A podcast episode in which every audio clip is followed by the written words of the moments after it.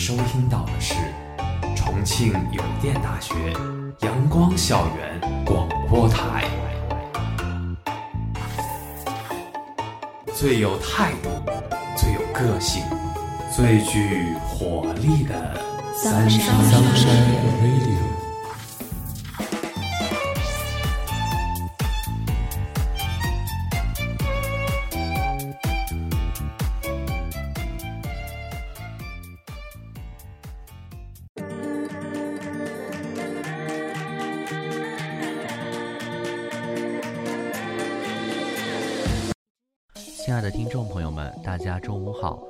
收听今天的阳光校园广播台，我是主播枫叶，我是主播泽清。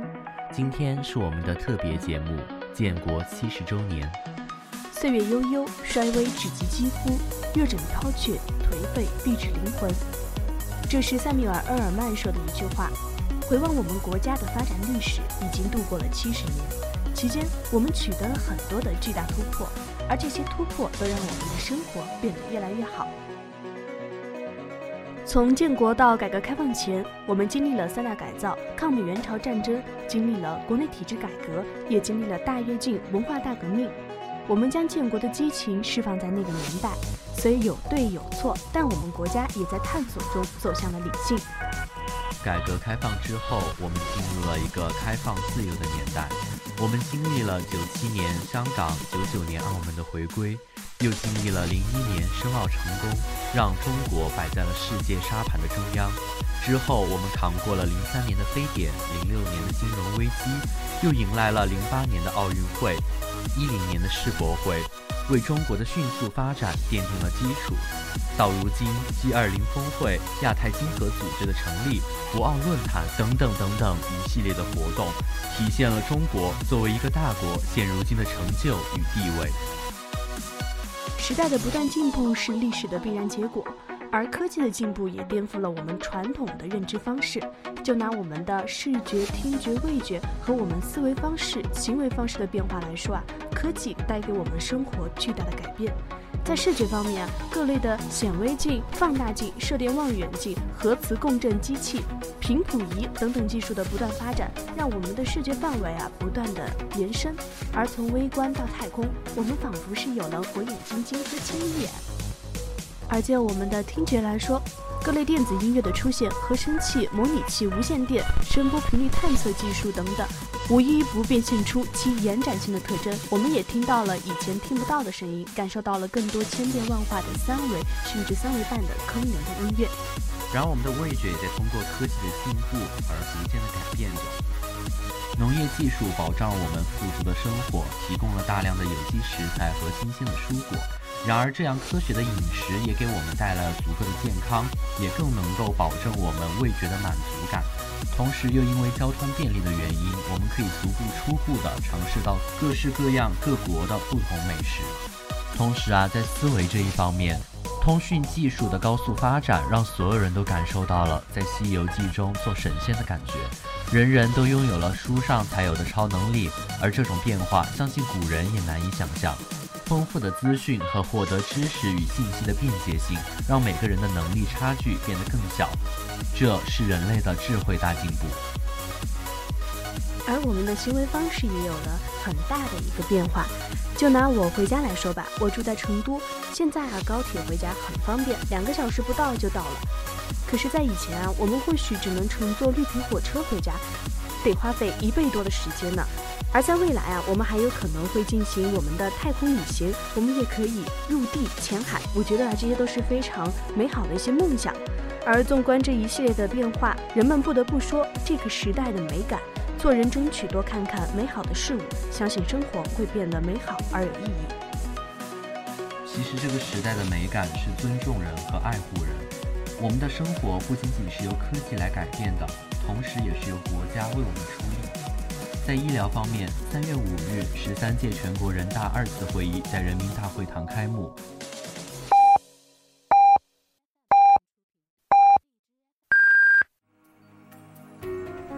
现在是北京时间正午十二点整，您收听到的是重庆邮电大学阳光校园广播台。国务院总理李克强做政府工作报告，其中在二零一九年经济社会发展总体要求和政治取向方面，政府工作报告给出了一组针对国计民生热点难点的新策加减法。在会上，李克强总理提到了一个词。保障医疗呢，是指继续提高城乡居民基本医保和大病保险保障水平，居民医保人均财政补助标准增加三十元，一半用于大病保险，降低并统一大病保险起付线，报销比例由百分之五十提高至百分之六十，进一步减轻了大病患者、困难群众的医疗负担。同时，也把高血压、糖尿病等门诊用药纳入了医保报销。居民医保人均财政补助增三十元。大家都知道啊，我们国家现在是进入了一个老龄化的一个年代，我国六十岁以上的人口已达二点五亿，而随着老年人口的快速增长，我们国家对于医疗和养老服务的需求也非常的旺盛。在这个报告中啊，强调新建居住区应配套建设社区养老服务设施，改革完善医养结合政策。这将有助于解决老年人的社区养老、居家养老的后顾之忧，而慢性病门诊用药支出高、异地看病就医报销难，也是许多老人共同面临的困扰。在我家，我外婆的胃病啊，就是一个慢性病。虽然看病的次数不多，但是每次看病下来的花销也是非常的大，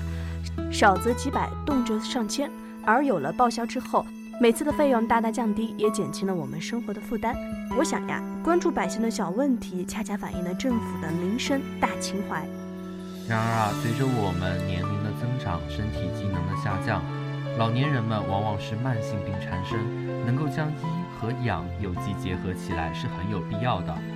尤其是和处于大病康复期、慢性病易复发病患者等无法在传统的养老模式中得到良好照料的老人，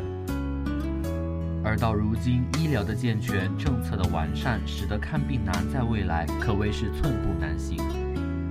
而在当今社会，我们其实非常关注的一个问题就是个人隐私，因为现在啊，个人隐私被泄露的情况可以说是非常严重。而据南都报道。全国信息安全标准化技术委员会、中国消费者协会、中国互联网协会、中国网络空间安全协会根据《关于开展 APP 违法违规收集使用个人信息专项治理的公告》，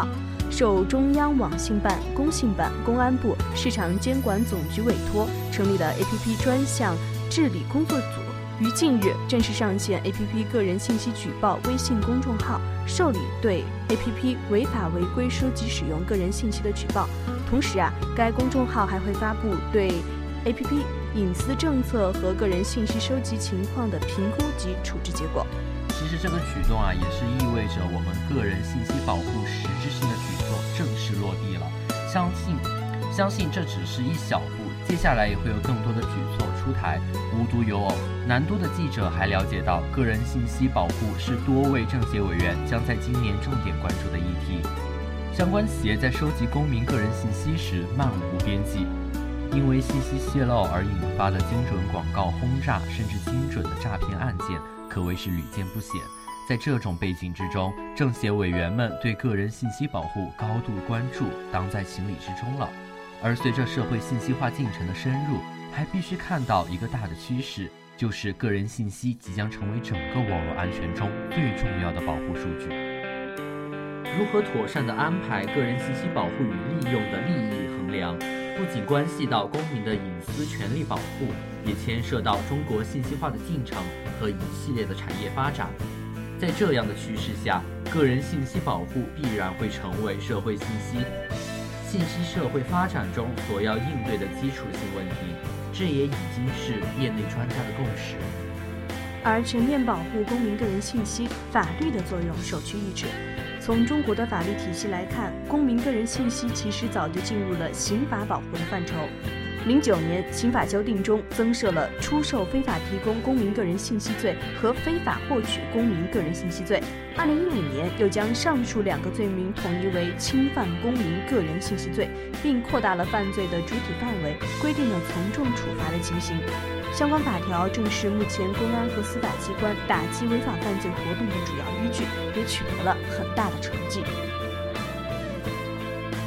为何刑法打击犯罪卓有成效，但受害者仍很难得到有效的法律救助呢？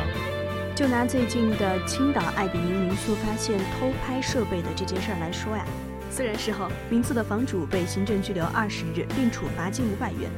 但是很多网友看来啊，这样的处罚还是非常的轻。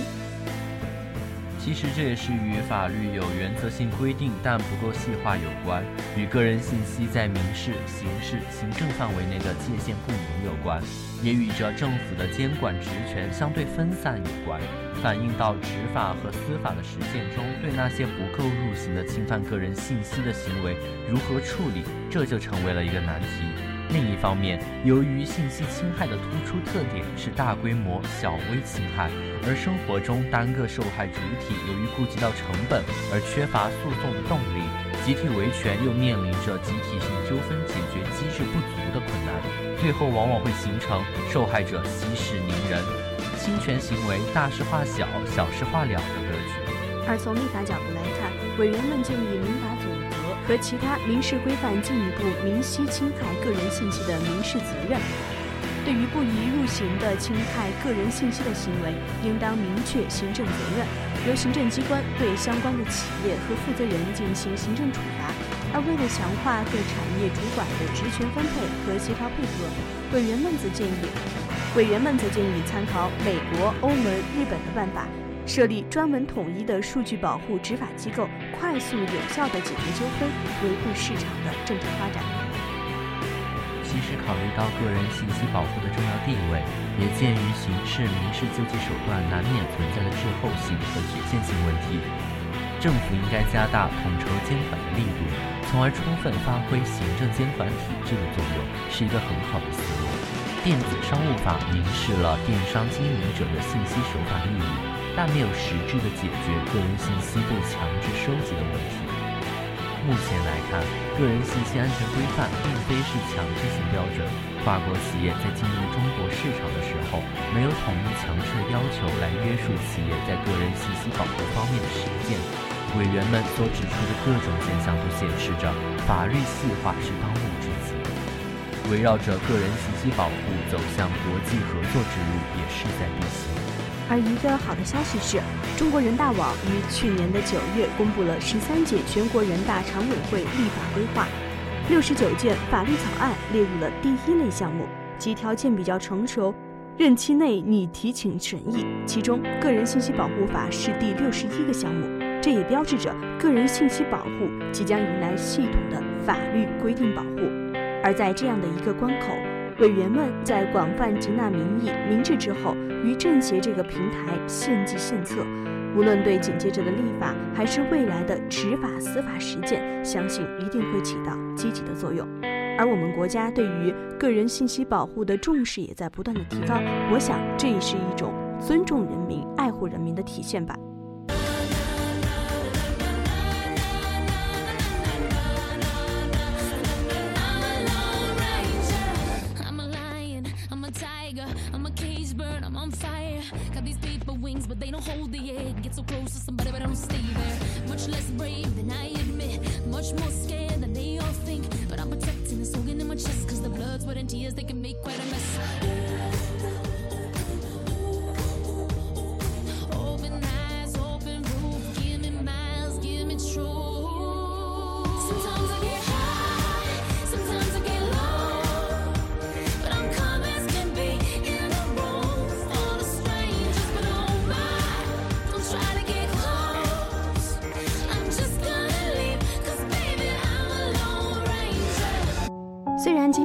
假期由三天变成了四天，可是啊，我还是在学校里面度过了。那枫叶，你有去什么地方游玩吗？其实我也就是回了一趟成都，然后在家里面待了四天。因为成都游玩的人实在是太多了，包括我之前在买车票的时候，我是提前了一整周才订到了回去的动车票，然后回来的票也是提早订的。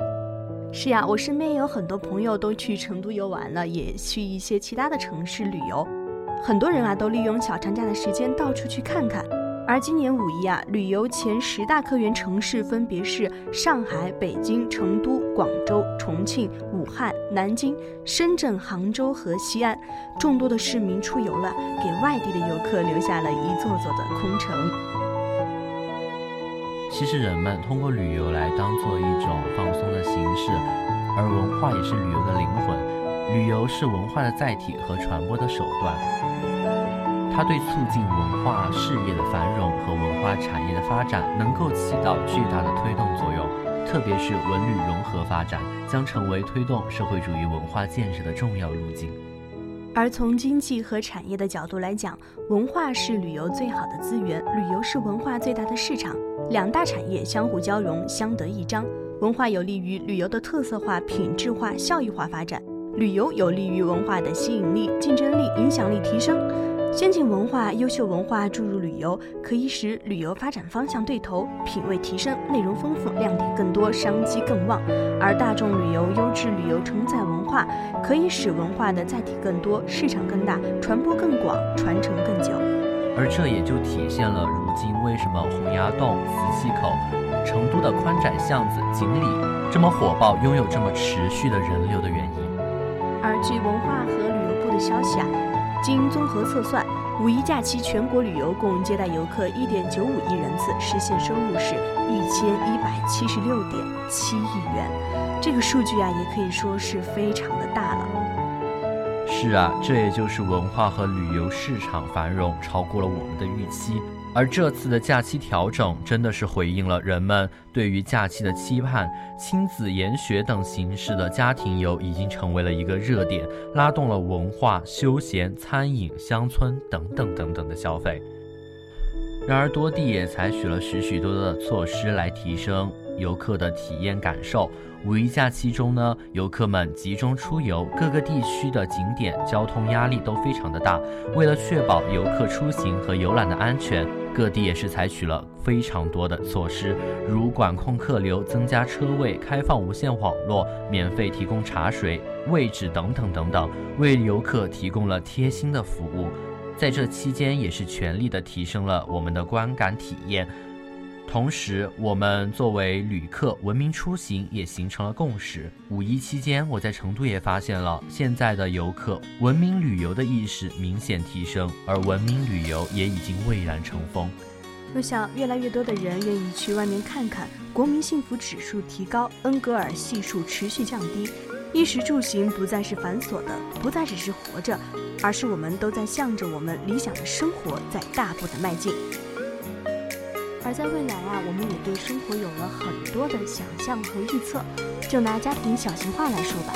受人们教育年限的变长和对生活追求的升级变化，我们很多人的婚育年龄其实是很大的推迟了。社会保障制度的完善，女性独立意识的增强，生活成本的提升，人们的思想观念都在发生转变。中国人的人口和家庭结构会发生变化。从以前大家族到大家庭，再到四二幺模式的小型化家庭，中国人的很多亲戚和称谓将慢慢可能从生活中消失。而我们现在也知道，人口流动已经在加速了。随着国家城镇化进程的推进呢，交通建设的加快以及交通工具的普及，人们工作和生活的范围扩大及变化等方面的因素，社会人口的流动会更加的频繁化。植根于中国乡土的熟人文化将会失去土壤，人们的工作生活和交际关系也会被重新构建，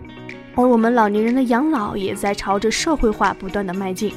受家庭结构变化和人口流动的变快，父母在故乡，子女在他乡的生活将可能变成常态。而随着国家社会保障的规划和养老机构的覆盖面加大，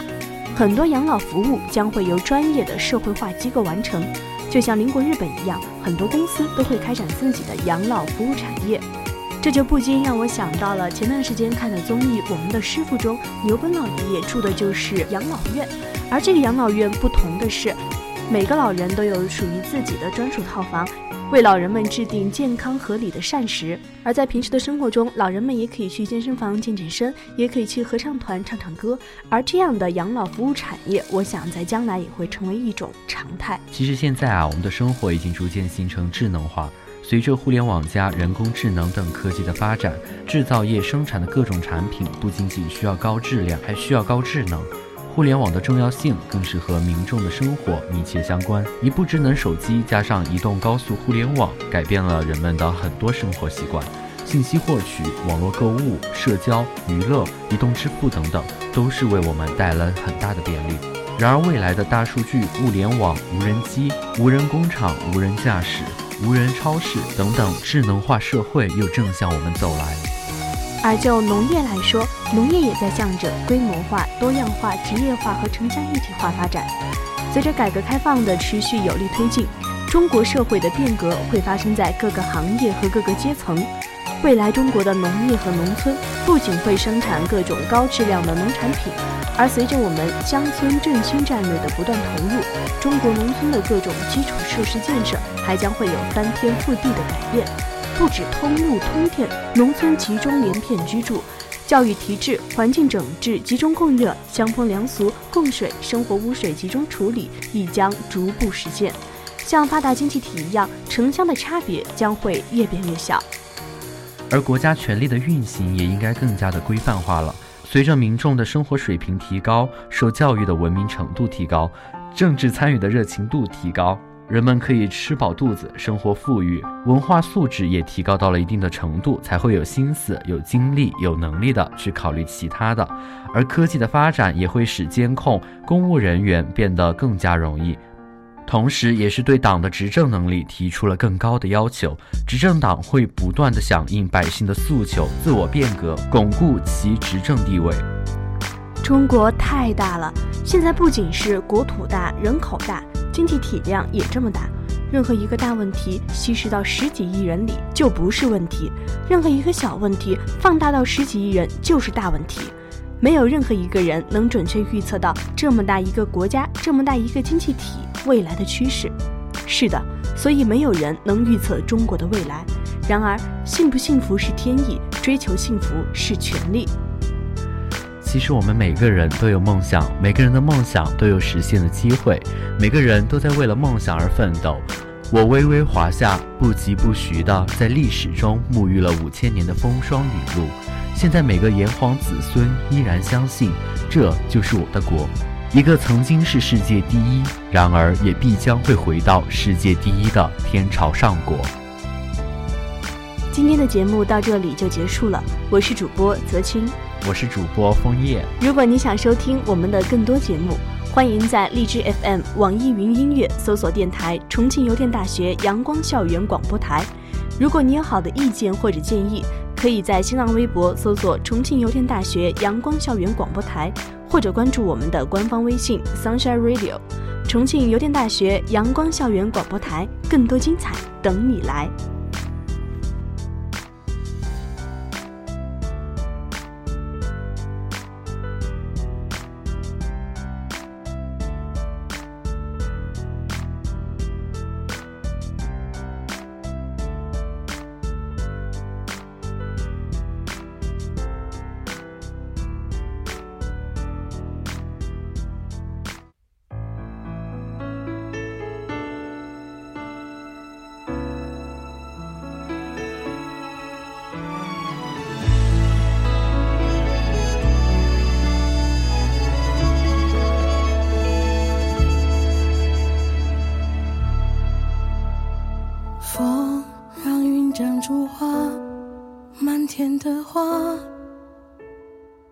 盛开在乌云之下，